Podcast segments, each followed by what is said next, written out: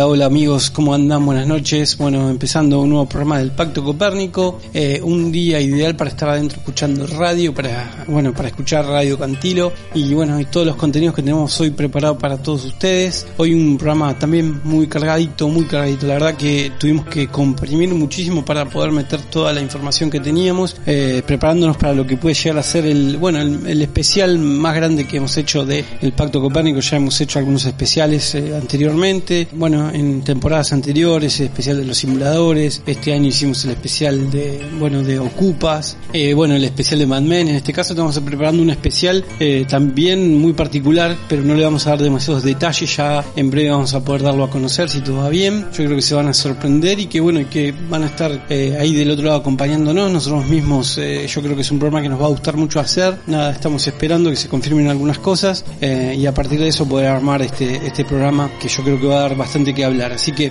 eh, hoy un programa con contenido, con entrevistas, varias entrevistas, varios informes, con todo mi equipo que me acompaña siempre, Rodrigo García Ferreira, Alma Carrasco, bueno, Sabrina Moyano en la producción, bueno, y del otro lado de, del vídeo, del estudio, fuera del estudio, Malvina Soledad Ledesma, nuestra querida operadora, y bueno, y Pablo Pedemonte, este personaje tan particular que, bueno, está como un león enjaulado, cuando le den rienda suelta eh, va a ser peor que Travolta en Fiore Sao por la noche, pero por ahora lo tienen, bueno, lo tienen controlado, contenido, con tranquilizantes, así está Palito Pedemonti. Y bueno, Hernán Moyano, quien les habla, también está el corredor enmascarado. Eh, tenemos de todo hoy, vamos directamente a compartir un poco de música. Previo damos las vías de comunicación, ustedes saben que se pueden comunicar con nosotros vía redes sociales, están como muy tímidos por las redes sociales, me preocupa un poco, la verdad que no sé si tomarlo como que ya nadie nos escucha y todos nos abandonaron o que son tímidos o que no tienen redes sociales o que están haciendo otro tipo de cosas en redes sociales. Cualquiera de esas sea la, mm, bueno, la respuesta, esperemos que no sea la de, la de que ya no están ahí del otro lado. Bueno, y antes de irnos a la pausa vamos a dar las vías de comunicación. En Twitter nos pueden encontrar como arroba Pacto Copérnico, en Facebook, bueno, el Pacto Copérnico tanto en Facebook como en Instagram. Eh, y también pueden encontrar todos los programas y todos los contenidos que compartimos habitualmente todos los viernes en nuestra cuenta de Spotify. Ahí buscan el Pacto Copérnico y tienen subido un montón de material, eh, bueno, de toda esta temporada y vamos a ir completando con, bueno, todo el material que tenemos generado desde los primeros programas, que es muchísimo, así que nos va a llevar un tiempo, pero ya tienen como para poder entretenerse aquellos que quieran, bueno, volver a escuchar o escuchar por primera vez eh, todo lo que estamos generando acá en el aire de Radio Cantilo. Ahora sí, vámonos a un poquito de música y enseguida volvemos ya con todo el contenido que teníamos preparado para ustedes. Impacto Copérnico. Octava temporada.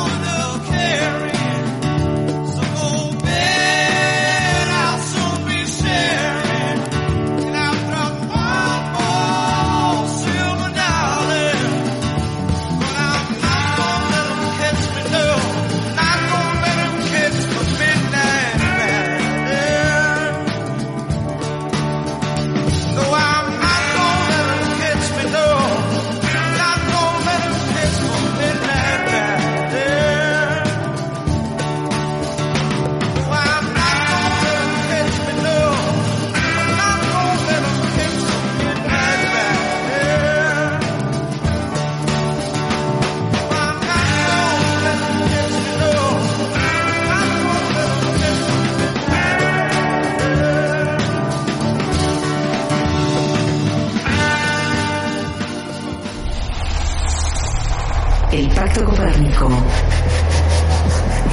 Banda de sonido.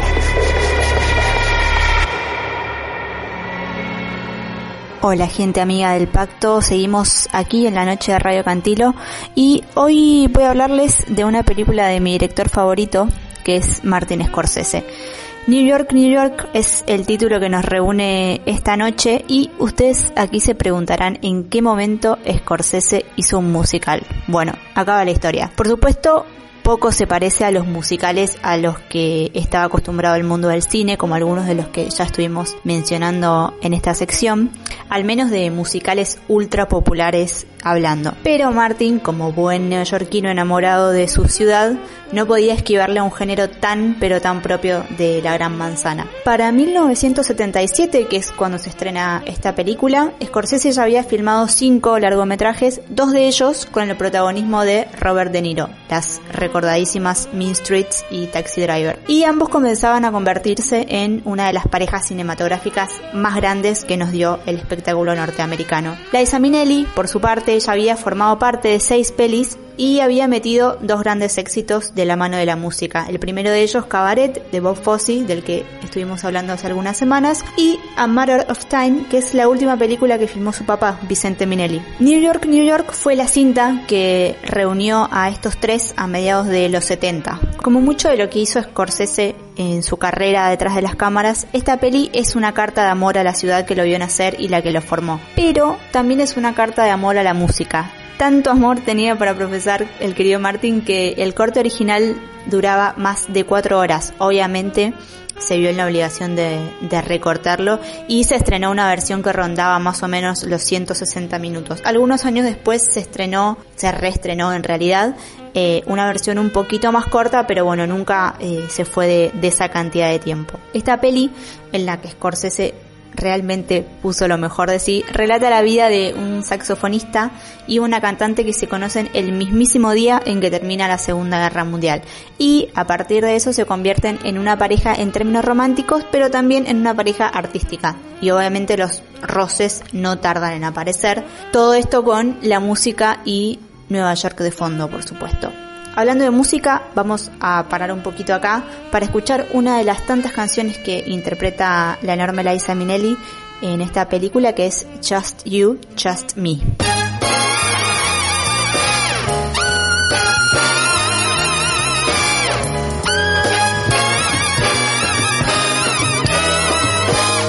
Just you, just me. Let's find a cozy spot to curl and curl. Woo, woo, woo. Mm-mm. Just us. Just we. I've missed an awful lot. Ooh, my trouble is you. Oh, well, gosh, hey, now, what I mean is, gee, what are your charms for? What are my arms for? Uh-huh. Oh, yeah.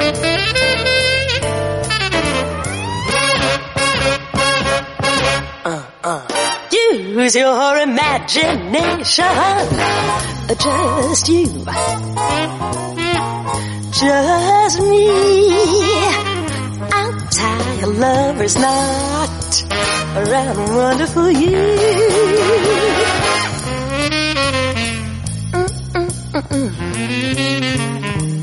Do we I, do we I?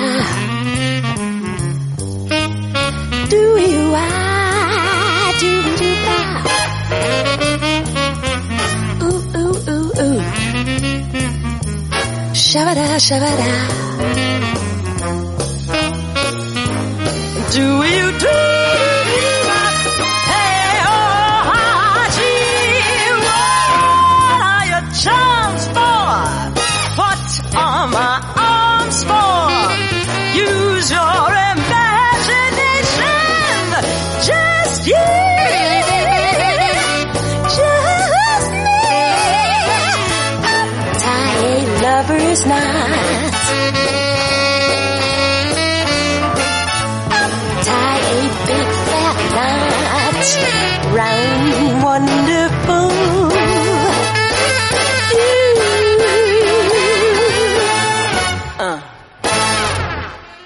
pesar de que Scorsese venía de alcanzar la fama gracias a Taxi Driver, la fama global en realidad porque ya en algunos lugares era bastante conocido gracias a Mean Streets, lo cierto es que New York, New York no fue el éxito que esperaba.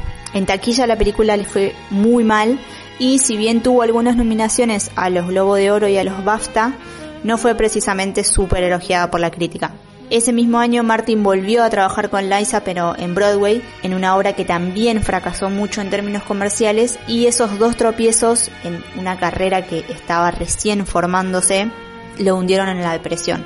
Eh, se hizo adicto a la cocaína, eh, algunos medicamentos e incluso consideró mudarse a Italia para trabajar de cineasta en el país de sus ancestros. Recordemos que eh, Martin Scorsese nació en Queens, que es uno de los barrios italoamericanos por excelencia que tiene Nueva York y es obviamente aparece reflejado después en muchas de sus otras películas. En el medio de todo este caos, de cualquier manera, se dio lugar para hacer El último vals, que es considerado por muchos críticos el mejor documental de música de la historia, y tres años después, en el 80, volvió al ruedo y volvió a posicionarse entre los mejores gracias a Toro Salvaje.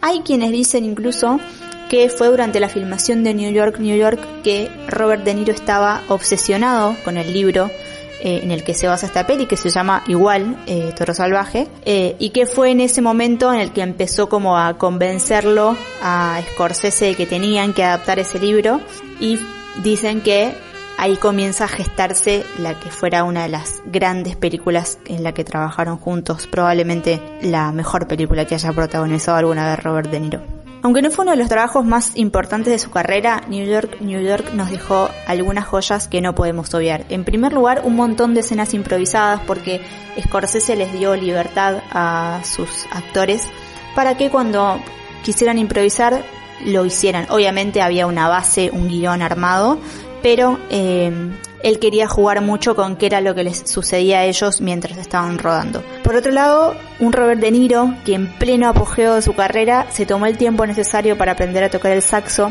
si bien después eh, algunas canciones no las interpreta él porque, aunque tomó algunas clases, era un instrumento en el, del que no podía convertirse en un especialista en tan poco tiempo, pero por un lado al menos hizo el intento y por otro lado eh, en la filmación eso ayudó mucho a que se notara que al menos conocía cómo manejar el instrumento. Y por último, a una Liza Minnelli que interpretó en esta película el mayor hit de su carrera cinematográfica. Y hoy la cinta, como mucho de lo que ha hecho Scorsese, es un clásico que no podemos dejar de ver. Así que para ponerle un punto final a esta pequeña historia, vamos a escuchar por supuesto la canción que le da nombre, la canción que interpreta Liza Minnelli, que un tiempo después interpretó Frank Sinatra pero que se convirtió en un icono del cine gracias a ella, que es ni más ni menos que New York, New York.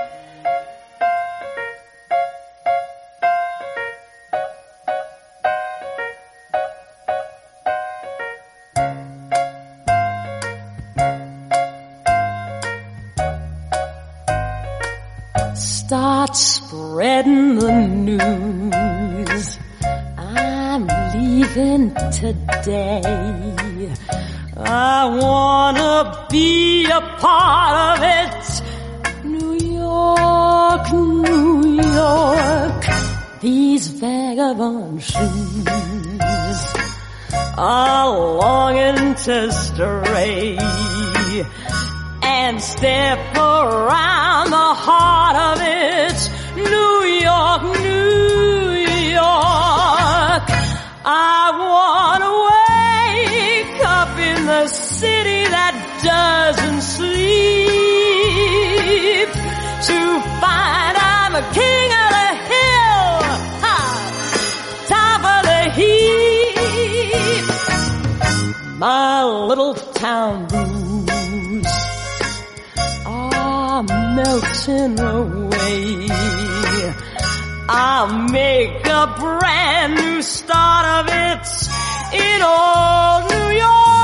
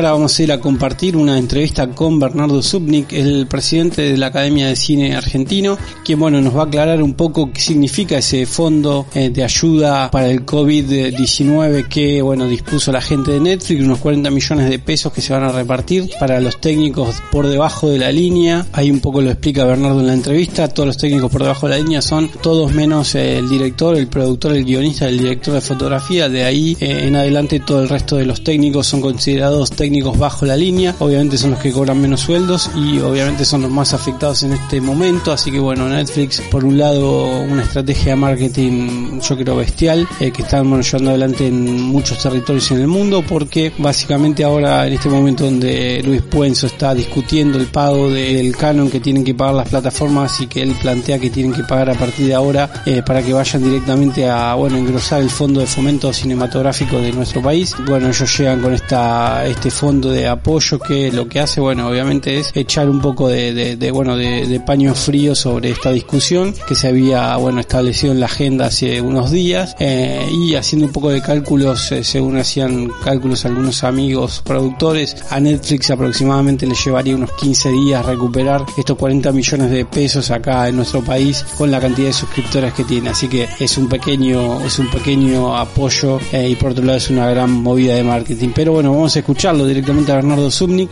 eh, y bueno, pues celebramos a aquellos técnicos que vayan a hacerse acreedores de estos 35 mil pesos por única vez, que bueno, que llegan de la mano de la gente de Netflix. Escuchemos directamente entonces a, a Bernardo.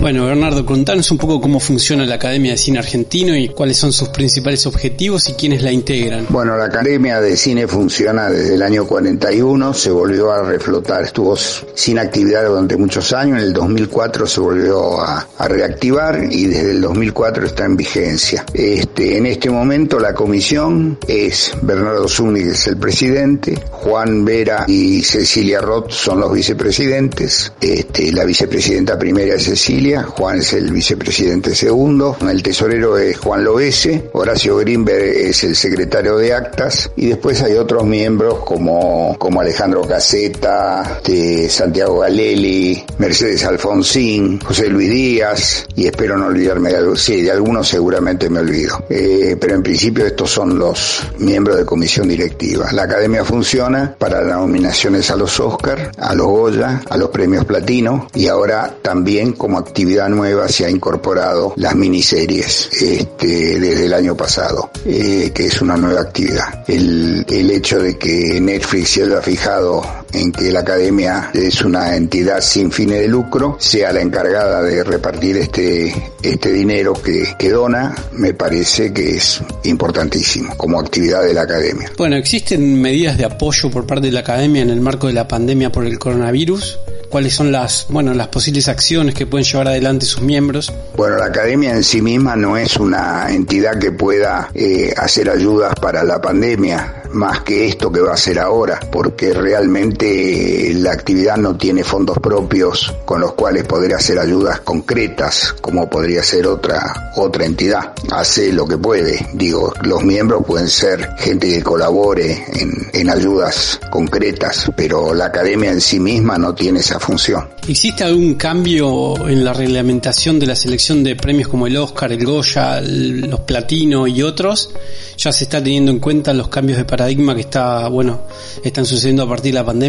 No, estamos estudiando porque primero se va a manifestar eh, Hollywood. O sea, Hollywood está estudiando ver si las plataformas, películas estrenadas durante la pandemia en las plataformas, si realmente pueden participar en las nominaciones al Oscar. Ellos dijeron que sí, que las películas americanas estrenadas durante la pandemia en plataforma pueden participar. Nosotros estamos esperando que nos den una contestación desde la Academia de Hollywood para que Argentina pueda participar con películas que se hayan estrenado por Cinear, por ejemplo. ¿Cómo llega la propuesta de parte de Netflix para apoyar, bueno, para generar un fondo para ayudar a los técnicos cinematográficos nacionales? Eh, ¿Por qué la alianza se hace con la Academia y no con el Inca? La propuesta llega a través de CEO de América Latina, que es Paco Ramos, y él se comunica conmigo, me pregunta si nosotros estamos en condiciones de hacerlo, le digo que no tenemos el suficiente personal, que necesitamos contratar gente, pero que sí lo vamos a hacer con gusto porque sentimos que es una actividad ajena a la academia estatutariamente hablando, pero frente a un hecho como este, sí, realmente todos los miembros de comisión dijimos sí, en esto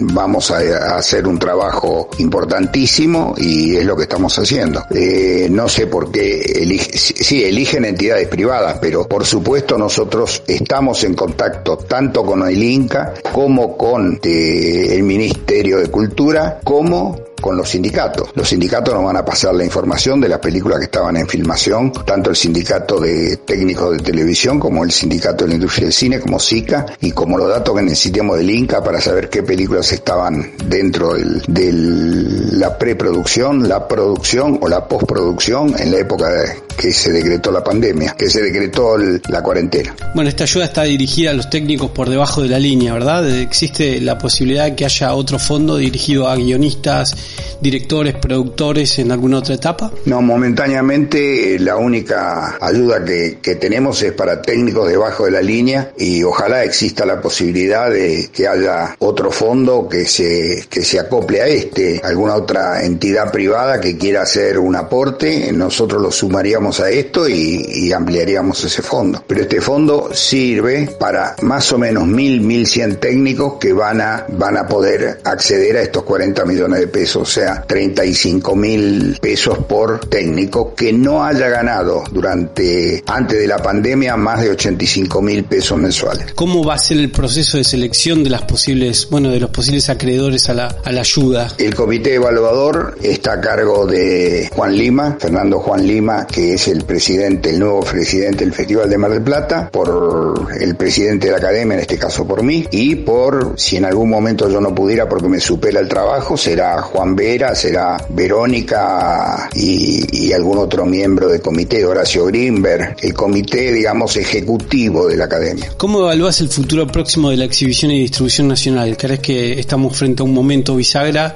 y que el crecimiento de las plataformas de streaming va a ser exponencial en los próximos años? Sí, creo que el crecimiento de las plataformas de streaming es exponencial, parece como el virus. Tuve una larga charla con la gente de Disney y ellos solo van a tener cinco, cinco plataformas diferentes, eh, cinematográficas, deportivas, en fin. Con la adquisición de Fox, imagínate todo lo que significa para una empresa como Disney, además de todas las plataformas existentes. Por supuesto, esto va a cambiar lo que es el negocio el negocio cinematográfico. Pero hay algo que yo vengo sosteniendo desde que empecé en el cine, desde desde hace muchísimo, muchísimo, muchísimos años. El cine no va a morir, el cine como elemento de distracción no va a morir. Puede ser que después de la pandemia sufra, haya cambios, habrá que, hacer como va, va a suceder también con la aviación, un poco más separada, la aviación y el teatro, un poco más separado, las butacas, etcétera, etcétera, etcétera.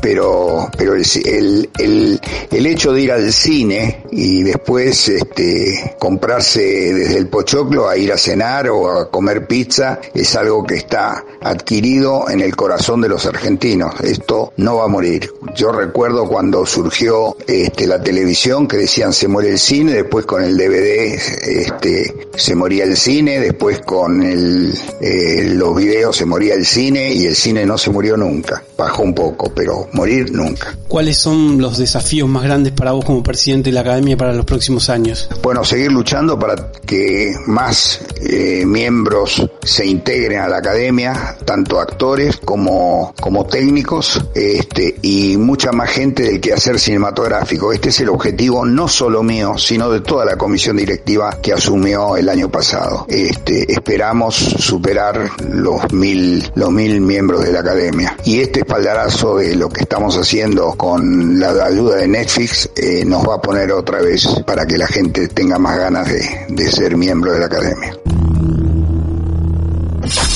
El Pacto Copérnico. El refugio de los Ye- Son las 3 de la mañana y a esta hora de la noche es cuando comienzo a verla.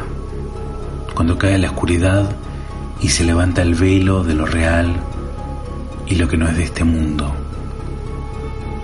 Pero me pregunto qué es real, porque ya no lo sé.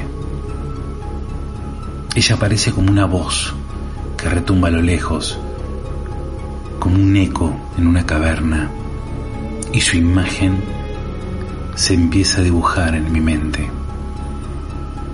Y entonces me pregunto, ¿cuál es el límite?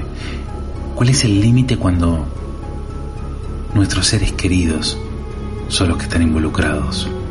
¿Cuál es el límite cuando alguien que está cerca tuyo hace daño? Quizás se puedan tomar medidas, pero ¿y si el daño no se puede probar? Y va mucho más allá de lo real. Debí darme cuenta de esto al principio, pero como siempre vemos las cosas demasiado tarde, y más cuando se trata de la familia, o en este caso, de una hija. Quizás sea parte de nuestra naturaleza, de nuestro instinto, quizás sea parte de nuestra estupidez. Estoy en una isla alejada de todo, un lugar de pescadores. Con mi mujer solíamos criar caballos, nuestra vida era muy tranquila y muy pacífica, lejos del ruido y del mundo. Ahora que lo pienso, quizás era el lugar ideal para que se genere todo lo que nos pasó, todo lo que vivimos. En una ciudad grande seguramente habría pasado desapercibido. El asunto es que nuestra niña de muy pequeño ya era extraña. ¿Se imaginan una bebé que no duerme nunca y nunca llora? Desde el momento que la adoptamos y la buscamos en el refugio, nunca lloró. O al menos no nos dimos cuenta. Cuando la veíamos, nos miraba seria, sin un solo gesto. Sabemos que su madre había muerto, pero no preguntamos demasiado. ¿Qué había pasado? No queríamos saber. Solo queríamos una hija, así que estábamos conformes, mi esposa Ann más que nadie. Pero siempre fue extraño. Cuando se enojaba algo ocurría. En ese momento era tal alegría de ser padres que todo parecía ridículo y lo ignorábamos, pero de alguna manera ese comportamiento te alteraba y alteraba a todos en la casa, inclusive a los animales. Siempre criamos caballos, pero estos se asustaban cuando ella aparecía. Con el paso de los años, creció y esa oscuridad que traía se volvió más intensa. No teníamos fotos, porque muchas de ellas se velaban inmediatamente al sacarlas. Cambiábamos el rollo y ocurría lo mismo, los aparatos fallaban. Inclusive algunas veces los negativos aparecían marcados de una manera muy rara, como si cierta luz se hubiera filtrado, como si se hubieran quemado, aunque era imposible. La niña tenía un gato pequeño. El día que el animal la rasguñó fue la señal principal que no vimos de que todo se iba a volver más peligroso. Pero ¿cómo saberlo? ¿Cómo poder descubrir lo que estaba detrás de todo esto? Ese mismo día encontramos al pequeño gato negro muerto, mitad calcinado, mitad reseco, y deforme, como si algo le hubiera pasado por encima, con un calor arrollador, con terror que lo secó por completo. Lo mismo con algunos caballos. Comenzamos a encontrar caballos muertos, con la cara desencajada, como si algo los hubiera espantado hasta morir. Inclusive algunos tenían el corazón estallado. Llevamos a la niña a un psiquiatra. Estuvo internado un tiempo. Los médicos no detectaron nada extraño, o al menos no nos dijeron nada, pero creo que esto empeoró las cosas. Intentamos mostrarle videos para distraerla, pero estos se borraban. Y mostraban algunas imágenes también, tan bizarras que al principio pensamos que era un error, y después vimos que sucedía cinta tras cinta. Al tiempo ocurrió lo de las niñeras. En la isla no había muchas jóvenes para hacer este trabajo, pero ¿qué posibilidades hay de que de cinco niñeras, cuatro se hayan suicidado y una desaparecido? Sabía que en el pueblo comenzaron a culparnos. Dejé de salir. Mandaba empleados a escondidas a comprar las cosas para la casa. Y Ana, mi esposa, comenzó a perder la cabeza y despacio se fue sumergiendo en la locura. Ella me decía que escuchaba la voz de nuestra niña en su cabeza y jamás le creí hasta que empecé a escucharla yo mismo. Sé que ella la amaba, paseaban todas las tardes cerca del antiguo pozo y nunca imaginé que ese lugar formaba parte de un plan macabro. Anne una tarde la llevó a ese lugar, al lugar del pozo, y con una piedra golpeó su cabeza y la arrojó adentro. Ella estaba convencida de que la niña había ocasionado las muertes, tanto de las personas como de los animales, las desapariciones, las deformaciones y los suicidios. Así que en quizás un rapto de locura decidió matarla y luego se fue caminando lentamente hacia el precipicio, justo detrás del faro, y se arrojó al vacío. A mí me avisaron esa misma tarde cuando la encontraron sobre las piedras. Lo que nadie sabe es que ese mismo día, antes de que todo ocurra, sonó el teléfono y una voz muy lejana me pidió ayuda y la ignoré. A la semana siguiente de esto todos los teléfonos de la isla comenzaron a sonar al mismo tiempo. Se quemaban y muchas personas comenzaron a morir espontáneamente. Las imágenes de la TV lucían parecidas a las cintas que ella veía cuando intentábamos calmarla. Quemé todo lo que me conectaba con el mundo exterior, especialmente los teléfonos, porque de alguna manera extraña estoy seguro de que ella me llamaba y me llamó para pedirme auxilio o para buscar venganza. Ahora estoy aislado, pero sigo viéndola en mi mente, no como una niña, sino como un monstruo de cara deformada y pelo largo y negro, y sé que pronto va a llegar mi momento, porque de alguna manera sé que voy a lograr encontrarme. Quizás mi paranoia sea algo extrema, o ya estoy sumergido en la locura, pero si en estos momentos tu teléfono comienza a sonar sin parar, o la televisión se enciende sola, arránquenlo, tínenlo y váyanse lejos ya, porque es muy probable que sea Samara, buscando una nueva muerte.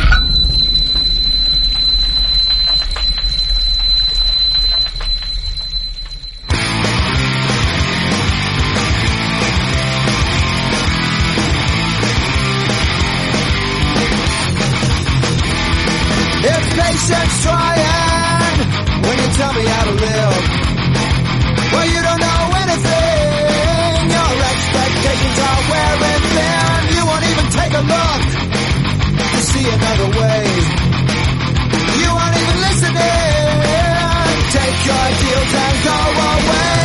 I'm not covering the same old. I don't read from the same old story. Not covering the same old. Don't know who you think I should be. I'm not coming the same old. I don't read from the same old story.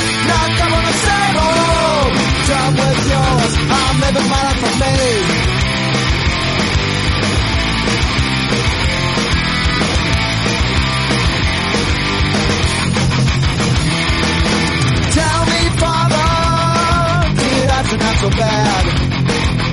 Didn't I look up to you? Took every piece of advice you had. Go to school, get a job. Send me on your way. You aren't even listening. Take your dreams and go away. I'm not covering the same old. I don't read from the same old story. Not covering the same old. Don't know who you think I should be. I'm not covering the same old. Oh. I don't from the same old oh, story.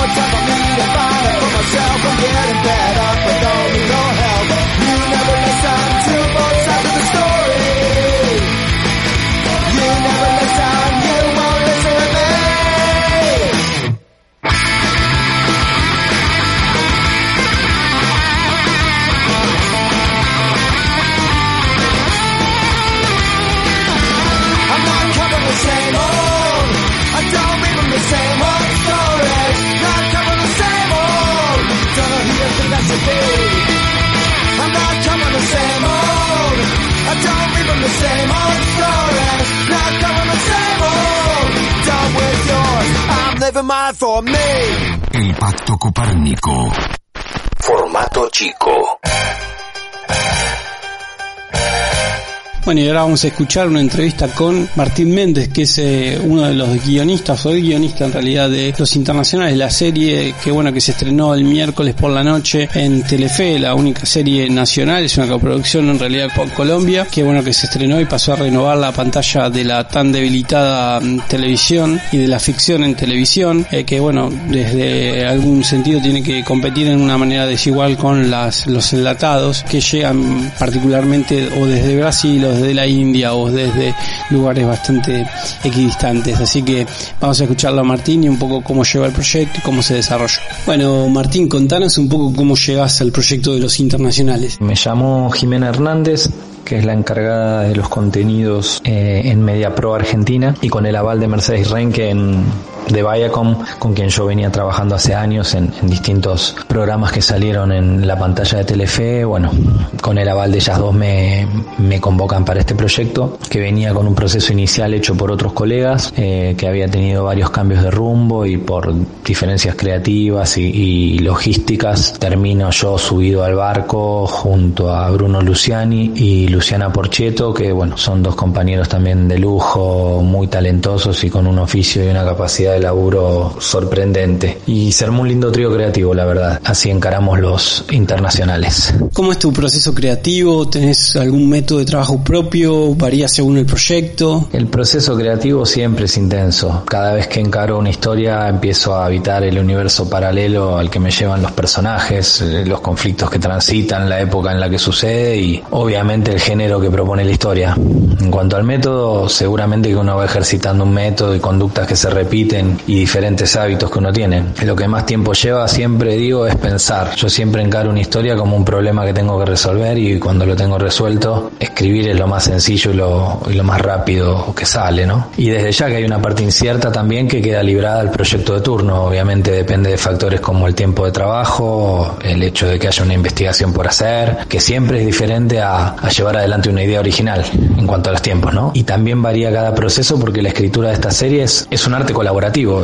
La narración audiovisual, por, por llamarla de alguna forma, es el arte colaborativo por excelencia. Y uno también tiene que adecuarse a los hábitos y a la forma de trabajar de otro, a los tiempos de otro, a discutir ideas, a confrontar diferentes caminos para, ya sea para abordar una escena o una estructura. Y también a ponerla en cuestionamiento con productores, directores y actores también, llegado el caso. Así que sí, cada proceso es, es, es único y, y particular. Bueno, la serie está basada en hechos reales. ¿Conocías el caso? ¿Cuán extensa fue la investigación para poder escribir la serie? Eh, bueno, la serie está basada en un libro de crónicas que se llama La Conexión Bogotá, de Nahuel Galota, que es un periodista especialista en el género delincuencial, por así decirlo. En este proceso tuvimos la mitad del tiempo que se le debería dar a una serie de este tipo y obviamente eso nos llevó en parte a generar una historia original. Eh, inventada para la serie. Del libro de Galota sí tomamos el ADN del protagonista porque él hizo un estudio muy riguroso de, estos ladrones que se hacen llamar los internacionales y que se dedican a robar en banda por diferentes países del mundo desde hace décadas. Eh, pero como te digo, leímos el libro de Nahuel, charlamos un par de veces con él y, y después nos despegamos para contar nuestra propia historia intentando dotarla de conflictos que tuvieran suficiente nafta como para contar una serie de ocho capítulos, ¿no? ¿Qué desafíos conlleva para vos escribir una ficción de estas características? ¿Cuál fue el mayor desafío para vos? El desafío siempre pasa en mi caso por repetirme lo menos posible con respecto a guiones o trabajos anteriores. Hoy el público ya tiene el paladar no fino, finísimo con respecto a las series porque las plataformas son un océano de historias entre las cuales además hay obras maestras, eh, con lo cual uno por lo menos busca hacer algo sólido, bien orgánico, que tenga coherencia narrativa y en lo posible que entretenga y genere emociones. Y sobre todo que termine quedando una serie que yo mismo me sentaría a ver. Si lo que escribo es algo que yo no me sentaría a ver y a disfrutar, es mala señal. O sea, lo tengo que tirar a la basura y empezar de nuevo. Martín, vos venís del cine de género. Me imagino que poder trabajar sobre una estructura genérica conocida eh, debe ser de una ayuda enorme y por otro lado un placer, ¿no? Sí, el género siempre motiva a la hora de subirse a un proyecto o contar una historia. Te genera también una especie de redo de molde, si se quiere, en el cual uno a nivel estructura mueve fichas. Y lo importante y de lo que hay que cuidarse como guionista, para mí es, es de no repetir fórmulas y no nadar siempre por las mismas aguas, ¿no? Sabemos que en todo relato en algún momento estás obligado a transitar lugares comunes, pero bueno, siempre tenés que tratar de, de aportar algo que genere singularidad, ya sea de la concepción de un personaje, de alguna sorpresa, revelación o, o, giro en la trama y también desde la propuesta estética. Por eso te digo, el género siempre permite licencias, pero también te genera límites que tenés que tratar de sortear o de gambetear de la forma más creativa posible. Por ahí no estoy siendo muy concreto, pero bueno no me sale explicarlo de otra forma. ¿Sos de estudiar referencias antes de ponerte a escribir? Si es así, ¿cuáles fueron las referencias para los internacionales? Eh, sí, el estudio de las referencias para mí es parte del trabajo en la previa y en el durante del proceso. Y todo lo que veo mientras escribo, de alguna forma siempre me afecta o, o me genera disparadores para lo que estoy escribiendo. Como te contaba antes, eh, tuvimos poco tiempo de trabajo y, y los tiempos de investigación tampoco fueron los ideales. Lo bueno de eso es que sí al ser tres pudimos dividir algunas cuestiones de, investigación y confrontarlas más o menos rápido para ponernos a crear la mejor historia posible para los personajes que teníamos. Y, al ser una de ladrones, por así decirlo, que, es un grupo que aparte no hace uso de la violencia, tuvimos claro más bien por dónde no queríamos ir. Te pongo como ejemplo la saga de Ocean's Eleven de Soderbergh en su tratamiento de sofisticación de los golpes y la logística. Eso nos parecía demasiado. Nos sentíamos que, nos corríamos de, un verosímil si vamos por ahí. En algún punto queríamos y necesitábamos eh, bañar a estos personajes de lo que tienen realmente, que es ese modo tercermundista encima, ¿viste? Esa picardía o malicia como le dicen los colombianos. Eso de atarlo un poco más con alambre en algún punto. En ese sentido podemos estar más cerca de los simuladores, pero no, nuestra serie también se mete mucho en los vínculos y es más dramática, eh, si se quiere, que aquella, que estaba más centrada en el procedimiento. Esta banda de ladrones que armamos nosotros puede tener una referencia más, si querés, hacia el estilo de Point Break O, Punto Límite de, de Catherine Bigelow en cuanto a lo genuino, improvisado de los miembros, viste, de tipos que se sienten más jugados, por así decirlo, o sea, son como más salvajes y, están más en caída libre y no tanto de traje como el personaje de Danny Ocean y compañía. Y quizás por ahí, en cuanto a referencias en la línea política, policial y en ese barro en el que nos metemos, eh, por ahí una referencia más lejana la puedo encontrar en, en una serie como The Shield de John Ryan. ¿Qué varía de la forma de trabajo de un guionista en una coproducción de este tipo? ¿Es diferente a trabajar un, pro- un proyecto local? Mira, eh, yo siento que no varía tanto. De lo que hay que cuidarse, aunque los productores te lo hacen saber constantemente, es de no tener un microscopio en la mirada con respecto a lo local. Pero una lupa hay que tener, es inevitable. Eh, los internacionales están marcadas en la crisis del 2001 en la Argentina, Corralito, y ese contexto la hace totalmente orgánica y verosímil. Para mí no podría ocurrir en otro momento. Y también, además, el ADN de la serie prácticamente invita a la coproducción, porque justamente estos ladrones se dedican a viajar por el mundo para robar. Y esta temporada es la conexión Buenos Aires. Otras temporadas tendrán otras conexiones, otros países, ya sea, yo que sé, pues, precuelas o secuelas. Es un universo que da para mucho este. Lo que sí no me quiero olvidar, que es diferente con respecto a tu pregunta, es el tema de la escritura de los diálogos, porque con los personajes argentinos no tuvimos problema, lógicamente, pero con los colombianos tuvimos que trabajar los diálogos en neutro inicialmente y, y después elegimos a una persona que de alguna forma colombianizó los diálogos, porque ellos, los personajes vienen de un lugar particular de, de Colombia, manejan su propio argot y es ridículo pensar que nosotros lo podemos escribir mejor que uno de ellos. Entonces a esta persona le dábamos el libro, hacía su trabajo y el guion volvía a nosotros para, para chequearlo y verificar que no se haya cambiado nada del sentido ni de la intención que uno quería plasmar en, en esas líneas de diálogo en la escena. Y recién ahí, con nuestro ok eh, y aprobado todo ese laburo, eh, lo compartíamos con la producción. Y de ahí, bueno, el resto, ¿no? La temática de los, bueno, de los internacionales es un formato que a la gente le apasiona, el funcionamiento de, banda de ladrones, toda esa rutina que implica, ¿no? Sentís que un poco la gente se engancha mucho más cuando se le presenta una rutina que le es ajena y que de a poco se le va, bueno, descubriendo frente a sus ojos con el correr de los capítulos. Eh, yo creo que esto que mencionás es parte de la catarsis que nos provoca el género, ese sumergirnos a mundos desconocidos, meter el ojo por esa cerradura que nos permite ver lugares a los que no accedemos en nuestra vida normal. No tengo dudas de que el universo de los internacionales va a cautivar y va a generar empatía en el público, estoy seguro. Sobre todo porque tampoco es una serie que se pone a juzgar el delito, sino que muestra las motivaciones que tienen estos tipos para hacer lo que hacen. Y, y de alguna forma son bastante románticos porque no le roban al vulnerable. Tampoco quiero adelantar mucho más. ¿Qué te genera que Los Internacionales sea la única serie nacional que, bueno, que renueve la pantalla en el prime time, en el medio, bueno, de rumores del cierre de Polka, en el medio de una crisis de producción nacional en el formato chico? Te confieso que tengo sensaciones muy encontradas porque por un lado me siento afortunado de, formar parte de un estreno en este momento, pero que esto sea una excepción me da mucha angustia, eh, porque formo parte de un sector y un colectivo que no le está pasando nada bien. De todas formas, esta crisis no viene de ahora con el parate a raíz de esta pandemia, ¿no? Esto viene de, hace ya muchos años, con poco o nada de proteccionismo del Estado hacia la cultura, con una gestión anterior nefasta en todo sentido y muy perjudicial para todos los que formamos parte de- de- del ámbito cultural, porque además también los canales de aire no dejan de comprar latas de novelas turcas o brasileras en lugar de producir historias locales. Y bueno, es complejo. Por otro lado, las plataformas y el streaming abrieron otro mundo, el espectador cambió de conducta, eh, migró hacia estos espacios y, y la televisión de aire, la realidad es que cada vez se mira menos. El público elige cómo, cuándo y dónde mirar, con lo cual estás en el medio de una crisis, pero dentro de un gran cambio de paradigma, ¿no? Así que está complejo el tema. Más allá de todo esto, las historias eh,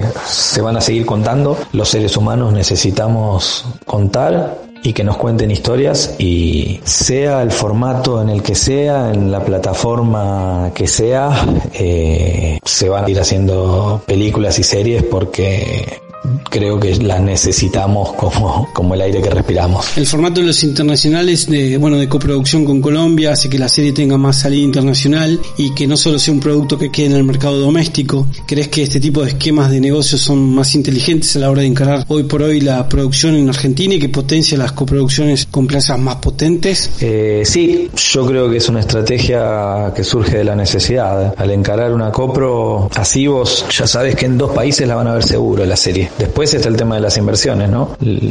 Las internacionales tiene un valor de producción alto, todo decorado natural es lo que se ven, no hay set de estudio, las locaciones tanto en Argentina como en Colombia son reales y, y eso no hay forma de disfrazarlo y a la hora de verlo le genera mucha verdad a lo que estás contando. Producir así cuesta y, creo que la Copro lo hace más posible. De todas las formas, yo creo que en Argentina hay historias por contarse de todo tipo y género, obviamente, y, deberían tener la misma recepción que nosotros tenemos para con series extranjeras. Digo, si vos te podés identificar con un mafioso y, y un padre de familia de New Jersey, o un profesor de química narco de Alburquerque, o un profesor de filosofía de Barcelona, o un grupo de amigas neoyorquinas, no veo por qué un extranjero no, no puede identificarse con un argentino. Eh, yo creo que hay que seguir apostando a lo local y, y soy un convencido de la frase de Tolstoy que dice, pinta tu aldea y pintarás el mundo. ¿Sos de ver series? ¿Qué, ¿Cuáles fueron tus series preferidas? Sí, todo el tiempo miro. Amo la tele tanto como el cine. Desde que soy chico fue parte de mi escuela audiovisual. Miraba de todo y, sin ningún tipo de pudor. Me voy a poner la vincha de Rambo y, voy a agarrar la ametralladora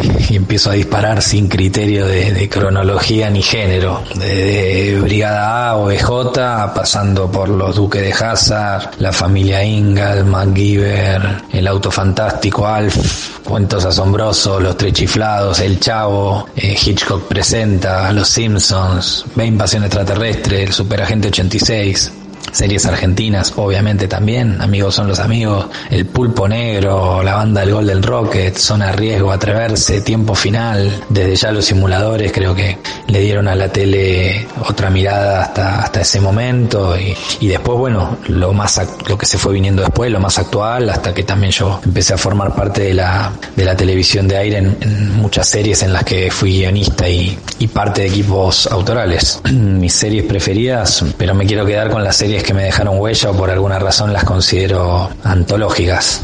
Me voy a hacer cargo de la colonización cultural de la que estoy infectado también. Hay algunas que, son recientes y, las tengo bien frescas. Eh, me viene a la cabeza Twin Peaks, Los Sopranos, The Wire, Deadwood, Breaking Bad y, y Better Call Saul la paro más. Six Feet Under, The Shield, Damages, Curb Your Enthusiasm, Happy Valley, The Night Of, Watchmen, Stranger Things, Mindhunter, Sherlock, Afterlife, Marianne, me puedo seguir todo el día. Eh, bueno, vamos con esas. Mañana me arrepiento de todas las que me olvidé. Bueno, ¿cuál es la expectativa del estreno en medio de este contexto? Mira, cuesta mucho hacer una serie, lo sabes, mucho tiempo, mucho trabajo, llevar adelante un, un proyecto de este tipo y, y- y ya que vea la luz es un motivo de fiesta, de celebración, uno disfruta toda la etapa del lanzamiento, de la promoción, uno disfruta ver lo que lo que soñó cuando cobra vida en una pantalla encarnado por actores de primer nivel en este caso como, como, como es en la serie así que nada no hay ningún tipo de padecimiento que sí ocurre en el caos cuando uno cuando uno está en el medio de, la tormenta del desarrollo. Y, y por alguna razón todo ese proceso que deberíamos estar disfrutando en este momento no lo estamos pudiendo vivir porque bueno no podemos vernos con los compañeros disfrutar de un estreno juntos en, en algún lugar y, y bueno todo lo que lo que sabemos que implica esta situación de cuarentena o distanciamiento social por el contrario el público está acorralado preso en sus casas consumiendo historias y series y películas como nunca en sus vidas lo, lo hicieron y, y en ese sentido quiero ser optimista y pensar que la serie la van a ver. Y los que no tenían pensado verla los invito a que le den una chance porque me parece que, que es una historia que, que está muy linda la van a disfrutar es muy es muy ágil es muy bonita estéticamente está muy bien muy bien lograda muy bien actuada y, creo que tiene tiene todo como para que, que la disfruten. Así que soy optimista con respecto al, al estreno de, de la serie. Y bueno, los invito a que la vean. Les mando un abrazo fuerte. Dominado por las selfies, nosotros elegimos ponernos detrás de la cámara y delante del micrófono. El Pacto Copérnico. Simplemente cine en radio.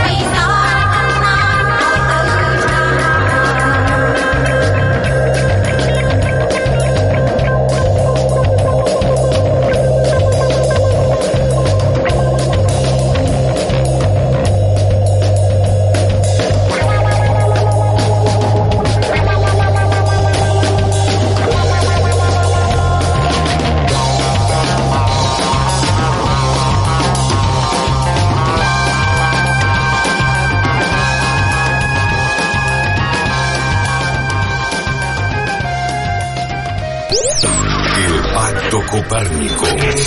Entrevista.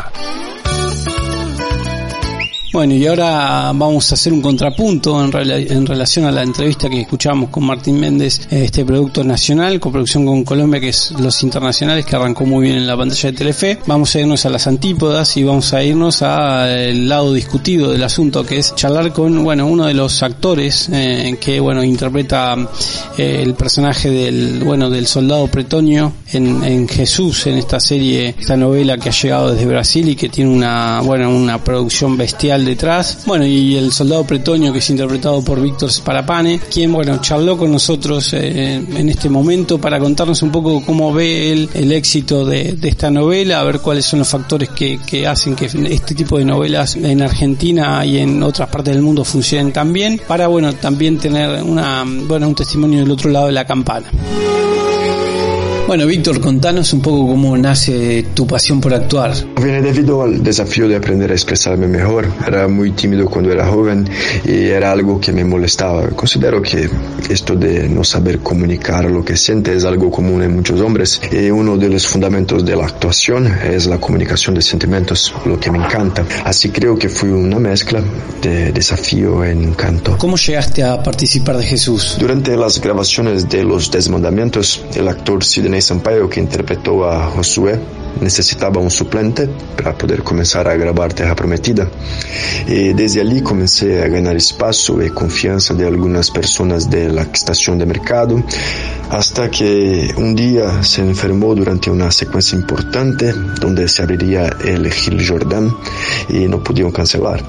Así que me volvieron a llamar y esta vez para grabar un monólogo considerable durante la noche. Eh, un detalle importante es que esta fue la última escena que se grabaría antes del almuerzo. Y cuando fuimos a grabar entendí todo el texto en la primera vez y todos salieron al almorzar. Incluso recuerdo a Milen Cortaz con esta forma de hablar con dos palmaditas en el hombro. Dijo, ven chico, y allí supe que había construido un capítulo importante que reflexionaría sobre oportunidades futuras como Petronio en Jesús y más tarde Tadeo en Jezabel. ¿Qué te genera estar participando de una superproducción tan grande para Latinoamérica y, y qué te genera la repercusión que está teniendo en Argentina? Ah, genera mucha alegría, mucha. Es por eso que siempre trato de devolver todo el cariño que a uno ha tenido conmigo. Eh, la vida de un artista es llena de antibaros. No me engano con la fama, pero sé la importancia del afecto y el afecto, todos necesitamos amor. Todos tenemos la necesidad de sentirnos amados, así que esto es lo que siento, alegría, eh, mucho, mucho amor. ¿Sabías que en Argentina series como Moisés y Los Diez Mandamientos han sido éxitos de taquilla en el prime time local? ¿Cuál te parece que es el elemento que las hace tan exitosas? Como dije antes, todos necesitan sentirse amados. Eh, estas historias se basan en la historia del amor más grande de todos, que es el amor de Dios. El que se inclina ante Dios nunca tendrá que inclinarse ante ningún hombre. Es lo que enseñan estas historias. Es solo una corazonada, pero creo que de ahí viene todo el éxito y por supuesto toda la superproducción. ¿Te parece que además de entretenimiento estas series tienen como objetivo reforzar la fe cristiana en Latinoamérica? ¿Vos sos una persona creyente? Creo que hay ciertas cosas que son mejores experimentar que hablar, si no pierden su fuerza e esencia. ¿Cómo fue el proceso hasta llegar al rodaje? ¿Qué, qué tanto tiempo de preparación previa, ensayos, documentación tienen proyectos de este tipo en Brasil? Ah, como las telenovelas en general se graban con un proceso muy rápido, sin mucho tiempo para una inmersión genuina en las profundidades y capas del personaje, como sería por ejemplo en una grande producción cinematográfica. Pero en el caso de Jesús, tuvo dos meses antes para comenzar a grabar, como que fue suficiente para leer algunos libros, ver muchas películas, hacer algunos ensayos, eh, entrenar tanto como pude con el gladio romano que terminó convirtiéndose en un adorno en la pared de mi habitación. ¿Crees que en este momento donde la gente se aferra mucho más a la fe es eh, ideal para una novela como esta? ¿Crees que esto tiene algo que ver con su éxito? Sí, cuando el escenario está lleno de dudas, de miedo, la tendencia es buscar algo que apoye, lo que Nietzsche llamaría muletas metafísicas. ¿Qué sabes de la industria audiovisual argentina? ¿Te gustaría trabajar algún día en nuestro país? Oh, sin duda, su audiovisual es increíble. Usted sabe cómo hacer películas que realmente tocan su corazón y con un budget bajo en comparación con un éxito de un blockbuster estadounidense.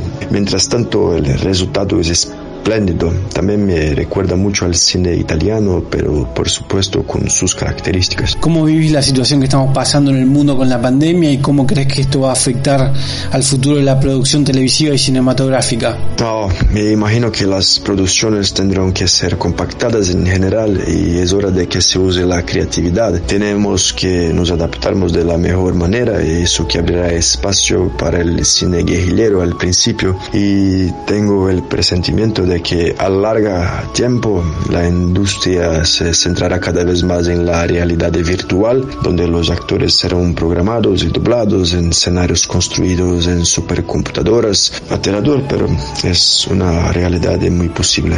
¿Cómo te llevas con la fama y con el hecho de que se creen clubes de fans alrededor de tu figura? Creo que desde el momento en que se reconozca al ser humano como ser humano, comprenderá que nadie es mejor que nadie. Tenemos características y habilidades diferentes, pero la superioridad es una ilusión, por lo que los fanclubes son solo una oportunidad que tengo de transmitir eh, aquí lo que acredito.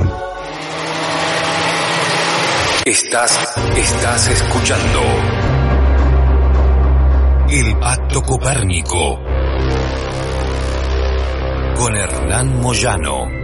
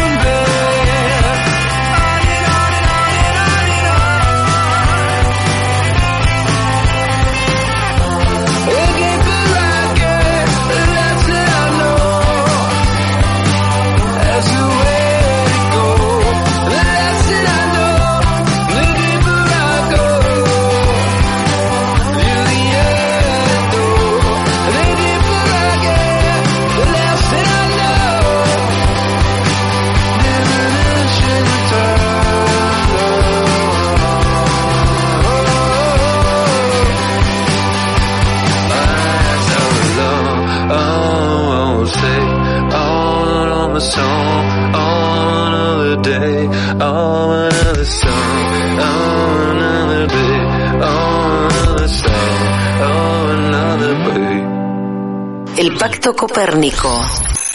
El magnetoscopio del corredor enmascarado.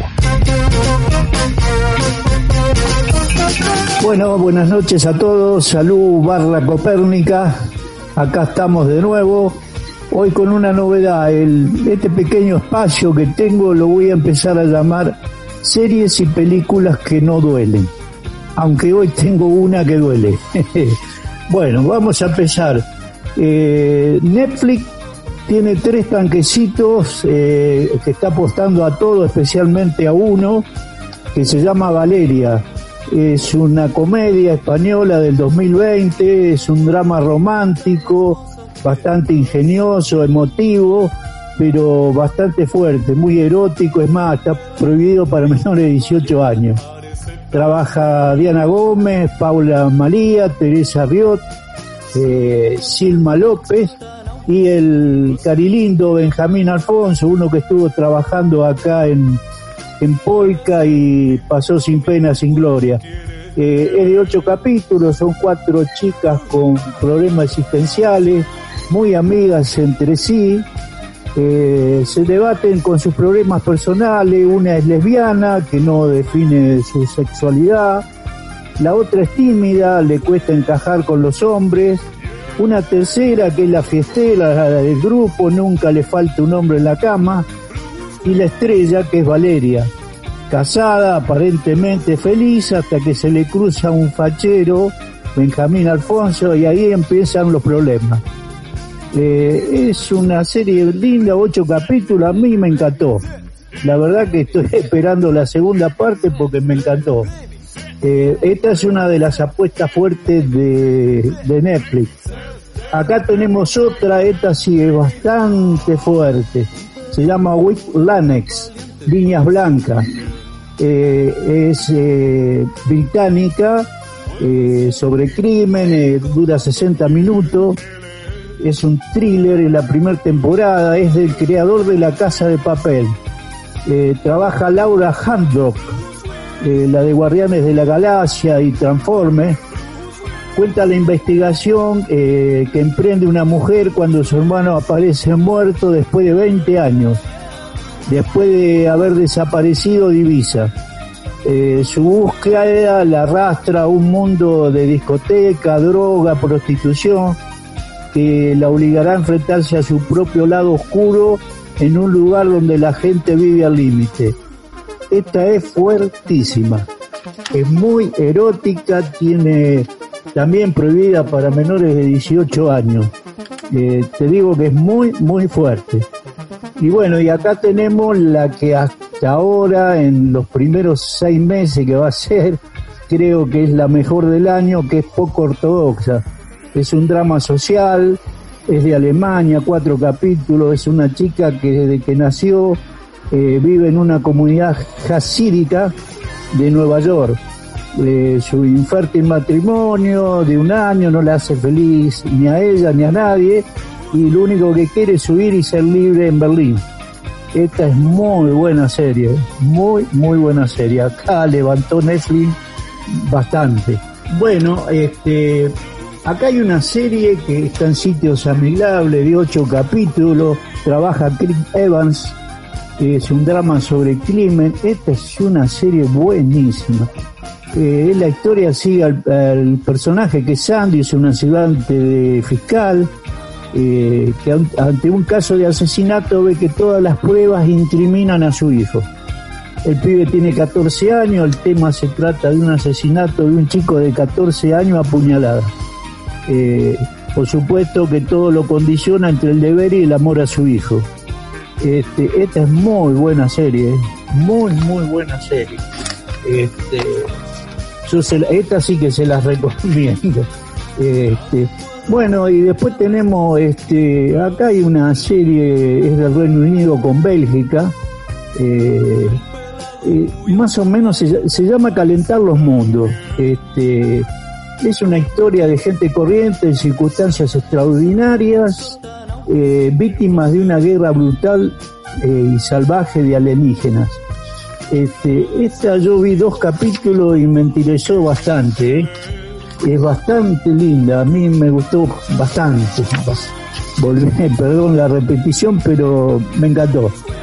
Y bueno, y acá tenemos otra comedia dramática, esta de 30 minutos, se llama Muertes para mí, también es de Netflix, es del 2019, eh, este año ya está la segunda temporada. Eh, se trata de Cristina, es una sarcástica viuda que está dispuesta a resolver el misterio del asesinato de su marido, eh, que se encuentra con Judy, este, en un retiro espiritual. Las dos mujeres se conocen, en, viene a ser un grupo de apoyo y surge una amistad inesperada que a pesar de sus personalidades distintas, este, se llevan muy bien. Eh, Judy trata de proteger a Cristina de un secreto impactante que podía destruir la vida como ella la conoce. Este, es muy, muy linda. Bueno, y hablando de, de series que no duelen, yo les voy a dar una que duele, pero es una película. Este, Capone. Una película malísima, aburrida, mal actuada, este, muy mala, muy, pero muy mala. Así que si quieren que le duela una película, ahí tienen una. Este, la verdad que me aburrió, me quedé dormido con eso. Este, la- la- el, el actor que interpreta a Capone, la verdad, ¿qué querés que te diga? No, es malísima, por momentos te hace reír, ¿viste? Porque, qué sé yo, es mala, directamente es mala, esa sí te hace doler. Bueno, y te dejo una película que también está en Netflix, que es Una noche para sobrevivir. Es de las viejas que está repitiendo Netflix, es del 2015, pero es bastante buena, tiene acción, aventura, es un thriller, eh, dura una hora 54. Eh, es eh, Jimmy, debe trabajar para la mafia, hace tiempo que lo hace. Ahora se había retirado por un tiempo, ahora debe volver para salvar a su hijo que se ha metido en un lío eh, con su antiguo jefe y su mejor amigo. Acá eh, trabaja Ed- Eddie Harris, tenés tiro a patada, acción a patada, eh, es entretenida. Podría decirle de las pochocleras, pero un poquito mejor. Está bastante bueno. Bueno, esto más o menos, todo tengo un montón más, pero bueno, este, barra Copérnica, los dejo. Disculpen la molestia. Hasta el viernes que viene. En una época donde todos te cuentan lo mismo, nosotros elegimos hablarte de otra cosa. El Pacto Copérnico. Cine sin poses. Ni agendas. Thank you.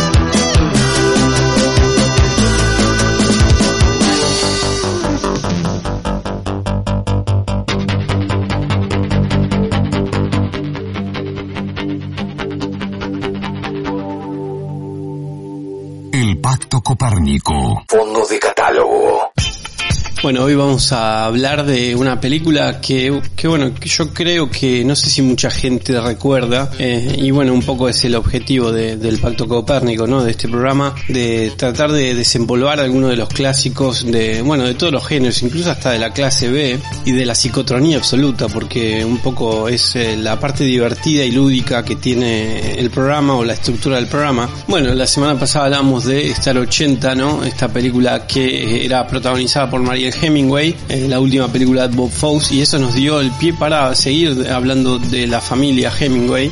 Eh, y en este caso, bueno, eh, esta mm, película, eh, Lipstick, tiene la particularidad que tiene dos de las hermanas Hemingway, bueno, como protagonistas de la película. Por un lado, bueno, la por entonces supermodelo Margot Hemingway y su hermana menor Mariel Hemingway, que en esa época era muy chiquita, eh, quienes están acompañadas por Chris eh, Sarandon y Anne Bancroft en, bueno, en los roles estelares. Bueno, en España se la conoció como con el título de Lápiz de Labios eh, y Violenta Posesión en México y Violación en Argentina, Bolivia, Uruguay y Venezuela. Bueno, es una película que está dirigida por Lamont Johnson. Bueno, y además tiene la particularidad que, bueno, no solamente que participen estas dos hermanas, sino que además sea su debut actoral eh, de ambas actrices, ¿no? Eh, como decíamos, en ese entonces Margot Hemingway era una supermodelo. Por un lado se creía que eso iba a asegurar cierto éxito de la película, después vamos a analizar si esto fue así. Bueno, la trama argumental sigue a Chris McCormick, que es una exitosa y muy cotizada modelo que vive en Los Ángeles y que, bueno, durante la filmación de un comercial de lápiz labial conoce a Gordon Stewart, que es el profesor de música de la escuela donde estudia su hermana menor Katy. Eh, y bueno, el profesor aprovecha la ocasión para pedirle a la modelo que escuche una pieza de música electrónica extraña, muy oscura, que él compuso para ver si ella le, bueno, le puede recomendar a alguna gente o gente especializada en el tema. Chris accede y finalmente terminan viéndose en su departamento al día siguiente. La, visita bueno de Gordon eh, transcurre normalmente hasta que en cierto punto la cosa se pone muy salvaje y muy violenta. Eh, este profesor eh, bueno pierde la cabeza absolutamente y termina violando y sodomizando al bueno al personaje de, Margot Hemingway. En cierto momento de, la acción de una bueno una escena, una secuencia muy muy violenta donde el personaje interpretado por Chris Sarandon eh, violenta de todas formas eh, posibles a bueno al personaje de Margot en, en el punto bueno más bajo de la escena cuando ya ya está terminando eh, digamos el clímax eh, aparece bueno el personaje interpretado por María Hemingway esta pequeña hermana menor que entra y se encuentra con bueno con la escena post violación en ese punto bueno la escena parece no parece más cercana a una escena de bueno de, sexo que, que de violación y es esto lo que hace que no se dispare la alarma no de- de- del personaje de María Hemingway. Finalmente Margot Hemingway decide luego de que, de que el personaje de Chris Sarandon abandone la escena del crimen denunciarlo mm, incluso ante los avisos de bueno de, de su novio interpretado por, por Perry King em, que muchos recordarán de bueno de Muelle 56 no aquella serie eh, que hizo furor en los años 80 em, eh, van a ir a juicio más allá de las advertencias y de bueno de de la exposición pública que, que va a tener eh, y de bueno la amenaza de que la carrera de modelo se vea trunca desde algún sentido. Eh, ahí es donde aparece el personaje de Anne Bancroft que es una bueno una abogada. La película se lleva adelante en base a un esquema de, de, bueno de película de juicio. Eh, la segunda mitad de la película está bueno eh, situada dentro de una corte. Y bueno el clímax de la película se convierte básicamente en una película de violación y venganza cuando eh, el personaje de Chris Sarandon termine no teniendo eh, bueno el castigo que merece por sus actos eh, de violencia a partir de esto eh, el personaje de, de Margot Hemingway queda muy traumatizada le cuesta muchísimo volver a bueno a su faz pública y a su trabajo como modelo y eh, no contento con esto el personaje de Chris Sarandon va a volver y en este caso va a poner sus ojos eh, sobre el personaje interpretado por la pequeña Mariel. Esto va a hacer que, bueno, que entonces este personaje se convierta en una bestia que eh, va a buscar retribución por mano propia. Bueno, paremos un segundito acá y escuchemos un poco de música de la banda de sonido de esta gran película de los años 70 y enseguida seguimos con el análisis de Lipstick entonces eh, en el Pacto Copérnico.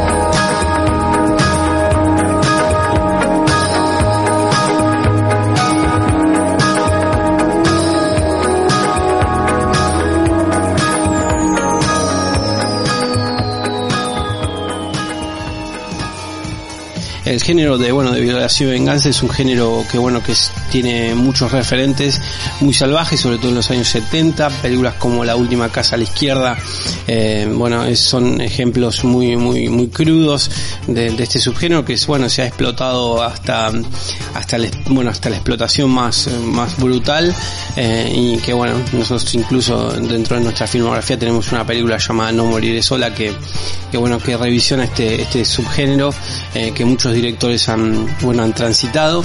Mariel Hemingway fue nominada a los premios Globo de Oro en el 77 como bueno como nueva estrella del año en, bueno en el apartado de actriz. La película se estrenó el 2 de abril del 76 eh, y se hizo exprofeso para eh, un eventual lanzamiento como actriz eh, y además por otra parte Chris Andon eh, bueno fue nominado a los Oscar como mejor actor de reparto en su momento por Tarde de Perros del año 75 de aquella película de Sidney Lumet y Anne Bancroft había logrado grandes elogios por bueno en la película para televisión Annie and the Hoods en el año 1974 contra todos los pronósticos la película bueno obtuvo malas críticas y así fue como la, la taquilla se vio muy afectada. Estos hechos bueno iban a terminar en repercutir de una forma muy negativa en la incipiente carrera de Margot Hemingway en que ya no iba a volver a actuar en otra película sino hasta tres años después. Eh, y básicamente lo que terminó haciendo es mm, participando en producciones muy mediocres. Bueno por otra parte hay que remarcar que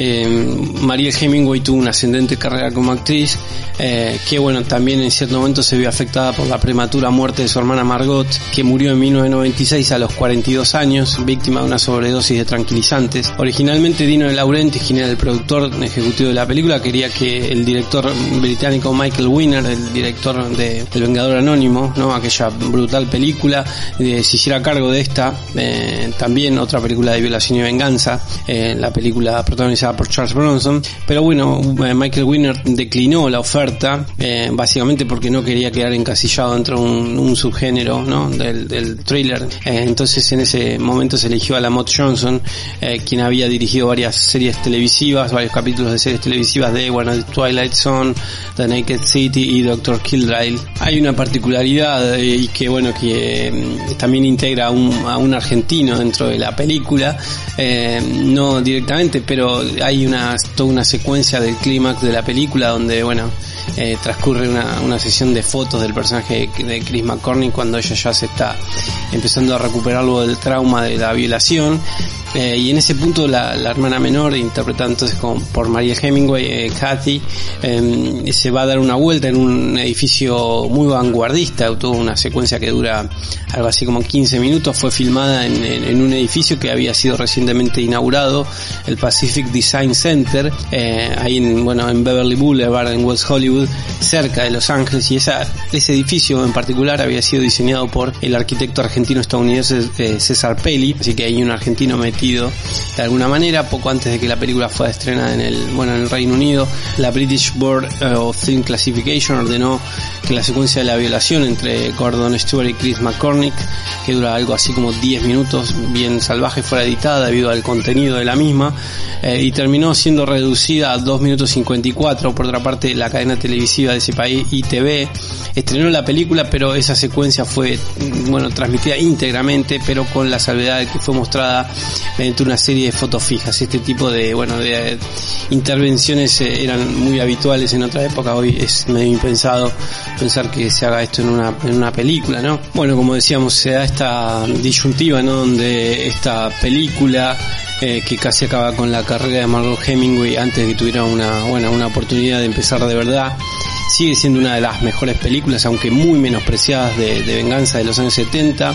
Eh, y bueno, la presencia de, de, bueno de Margot Hemingway es realmente electrizante. Desde las primeras imágenes de la película donde la vemos, eh, con, vemos su rostro con lujo de detalle y bueno, y la esta bestial eh, capacidad de hipnotizar al espectador que tenía Margot Hemingway desde su mirada, esos ojos azules bestiales realmente, hipnotiza desde los primeros planos que, que bueno, que el director eh, decide cerrar la cámara lo más posible en, en sus labios, en su mirada, eh, en sus gestos eh, y eh, termina luego de toda esta secuencia inicial de títulos de crédito eh, en estas distintas sesiones de fotos donde vemos el entorno en el que se va a mover eh, nuestro personaje, toda la rutina que envuelve la lógica de su oficio, eh, termina con un enorme cartel y esto está mm, muy interesante porque el título de la película se integra con bueno con un elemento de utilería, con un elemento que juega dentro de la lógica de la narrativa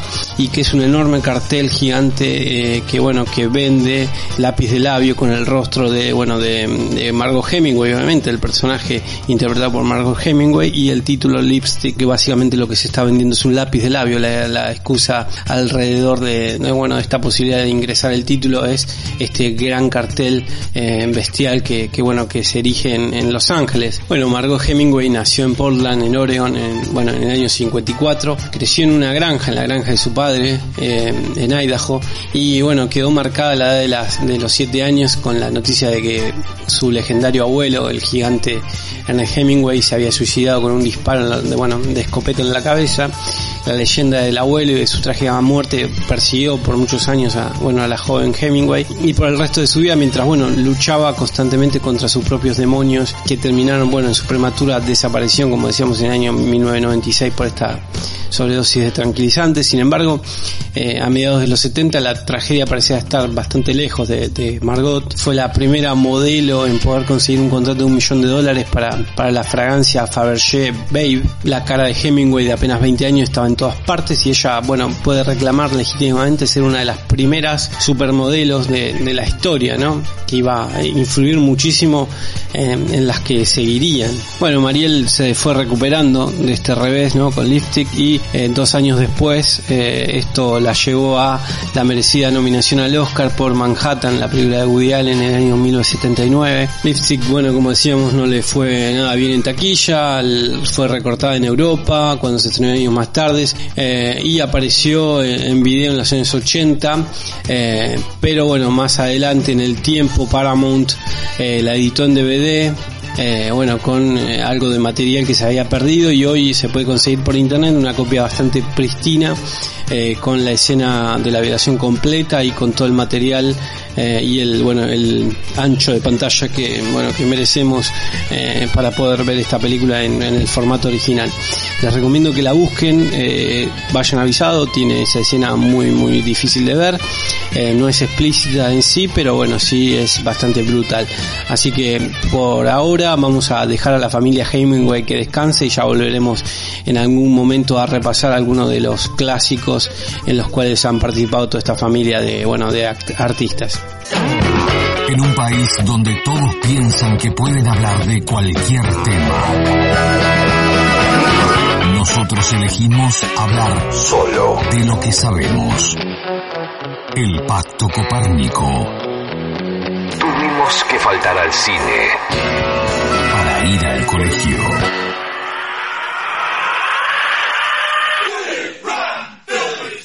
Bueno, amigos, se nos fue el programa, un montón de contenido, eh, se nos hizo muy, muy compacto hoy el programa por la cantidad de contenido que tuvimos, casi no pudimos escuchar demasiada música, pero bueno, queremos que ustedes compartan este contenido, compartirlo con ustedes. Nos parece más interesante eso que hacer una selección musical, eh, porque eso básicamente lo pueden hacer ustedes a gusto. Y en cambio nosotros podemos compartir algún tipo de contenido que nos parece que bueno, que pueden llegar a disfrutar o que pueden llegar a no conocer eh, o no conocer en profundidad. Y bueno, desde este lado nuestro pequeño granito de arena que tratamos de hacer desde acá desde el Pacto Copérnico. Esperemos que tengan una, bueno, una linda semana, que estén cuidándose, que estén en su casa. Si tienen que salir, tomen todas las medidas de precaución, acompañen a la gente mayor, eh, es la gente a la cual tenemos que proteger más que a ninguna. Bueno, tomen estas medidas de seguridad mínimas como para que ustedes no, no terminen contagiándose o contagiando a otros. Es importante tener esto en cuenta. Si, bueno, si se quedan adentro, vean mucho cine, vean muchas series, vean muchos contenidos eh, artísticos de todo tipo, hay de todo en la, bueno, en la nutrida cartelera virtual que hoy tenemos que, que bueno, que compartir con todos y disfrutar como espectadores, así que nada, me queda solamente agradecerle nuevamente a mi equipo, bueno, Rodrigo García Ferreira, Soledad Ledesma, Alma Carrasco, Pablito Pedemonti, el corredor enmascarado, eh, Hernán Moyano, quien les habla. Nos volvemos a encontrar el próximo viernes, entonces, eh, si ustedes están ahí del otro lado, nosotros va a tener mucho más sentido que nosotros estemos aquí de este lado, así que les mando un beso gigante, quédense con la continuidad de Radio Cantilo y con el queridísimo, enorme, bestial ruso Berea con su radio de ruido. Sean testigos de, bueno, de un momento de calidad radial con esta querida bestia del medio. Que tengan una linda semana. En un mundo donde las máquinas van camino a reemplazar al ser humano, nosotros Elegimos estar fuera del sistema. El Pacto Copárnico. La Trinchera. El cine.